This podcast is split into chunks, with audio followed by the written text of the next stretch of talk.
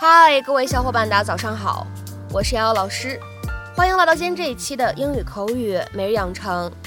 在今天的节目当中呢，我们将会来学习来自《绝望的主妇》第一季第二十二集当中的一段对白。首先的话呢，先来一起听一下。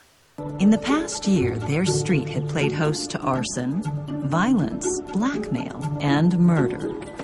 In the past year, their street had played host to arson, violence, blackmail and murder。去年，他们的街区接连上演了纵火事件、暴力事件、勒索事件，甚至谋杀案。In the past year, their street had played host to arson, violence, blackmail and murder. In the past year, their street had played host to arson, violence, blackmail, and murder. In the past year, their street had played host to arson, violence, blackmail, and murder. 那么在这样一段对白当中呢，我们需要注意哪些发音技巧呢？首先来看一下第一处，past year，放在一起的话呢，可以有一个音的同化的现象。你会感觉呢，这两个单词读快了以后呢，有一点像 ch 的一个发音。pasture，pasture，street had 放在一起的话呢，可以有一个不完全爆破的处理，我们呢可以读成是 street had，street had。再往后面看，had played，放在一起的话呢，会有一个失去爆破的处理，我们呢可以读成是 had played，had played，had played。而 played，host to 这样的三个单词呢放在一起，前两者呢可以做不完全爆破的处理。而后两者的话呢，可以做一个失去爆破，所以的话呢，这样的三个单词 played host to，我们呢可以读成是 play host，play host，play host。再往后面看，勒索这个单词 blackmail，它当中的话呢，本来就存在一个不完全爆破的处理，此时呢，我们这样一个爆破音只做了口型，并没有完全读出来，所以的话呢，这样一个单词咱们可以直接读成 blackmail。blackmail, blackmail。然后呢，再来看一下最后这一处发音技巧，and murder 放在一起的话呢，可以有一个不完全爆破的处理，所以呢，我们可以读成 and murder, and murder。Mr. and Mrs. Edwin Mullins were finally leaving Wisteria Lane. In the past year, their street had played host to arson, violence, blackmail, and murder. Fearing they too would be infected by this moral decay, the Mullins felt it was time to say goodbye. Strangely enough, none of their neighbors seemed to notice they were moving out. 今天节目当中呢，我们来讲讲这样一个短语，叫做 play host to。在学习这个短语之前呢，我们先来看看 host 这个单词，h o s t，host。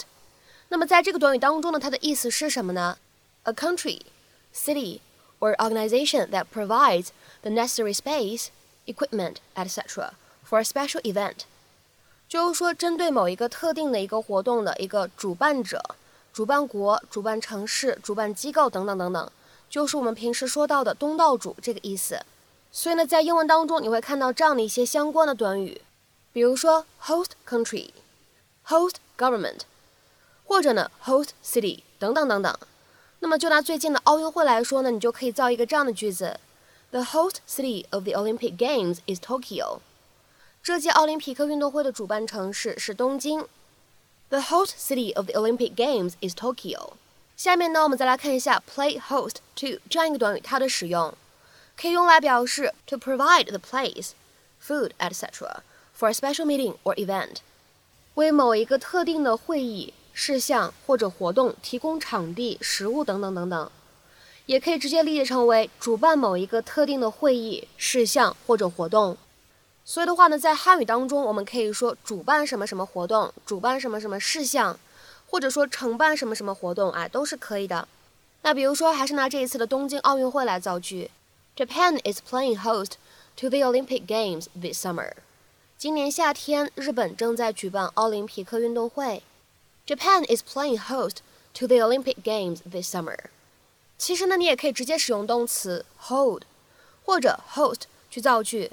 Japan is holding the Olympic Games this summer，或者 Japan is hosting the Olympic Games this summer。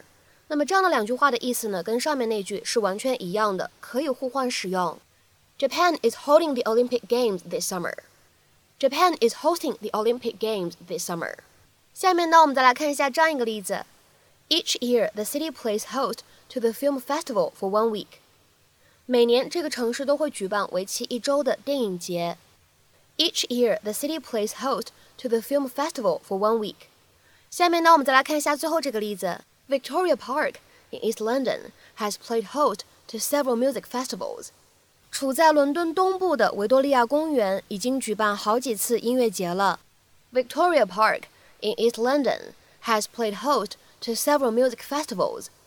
那么看完以上的讲解和例句，各位同学应该就明白，此时呢，我们关键句当中这里使用 play host。to 是一个什么样的意思了？